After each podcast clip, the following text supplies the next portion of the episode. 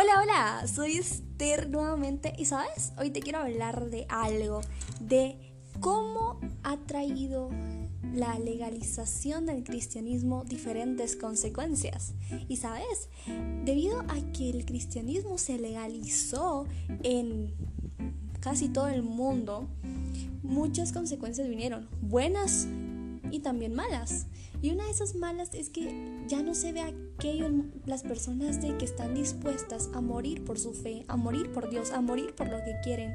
Por lo que muchas personas ya no están teniendo esa convicción de poder seguir a Dios, esa firmeza. Entonces eso, esa, digamos, esa disminución de amor, de pasión por Dios que hay en varias iglesias, los que están empezando en la fe o los que quieren empezar no se animan a hacerlo debido a lo mismo, ya que no ven un verdadero ejemplo y eso son consecuencias malas, porque no se mira eso de, de pasión, de darlo todo por Dios.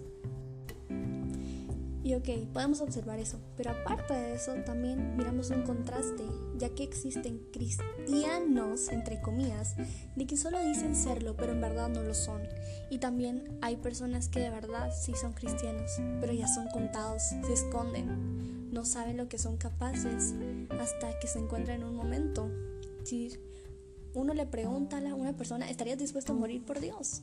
Muchos dirían que sí, pero al encontrarse en ese momento, puede que no lo hagan, porque hay una gran diferencia. O sea, un cristiano nominal, mediocre, dice serlo, pero en verdad no lo es, porque un verdadero cristiano es aquel que refleja a Dios, que sigue completamente a Dios.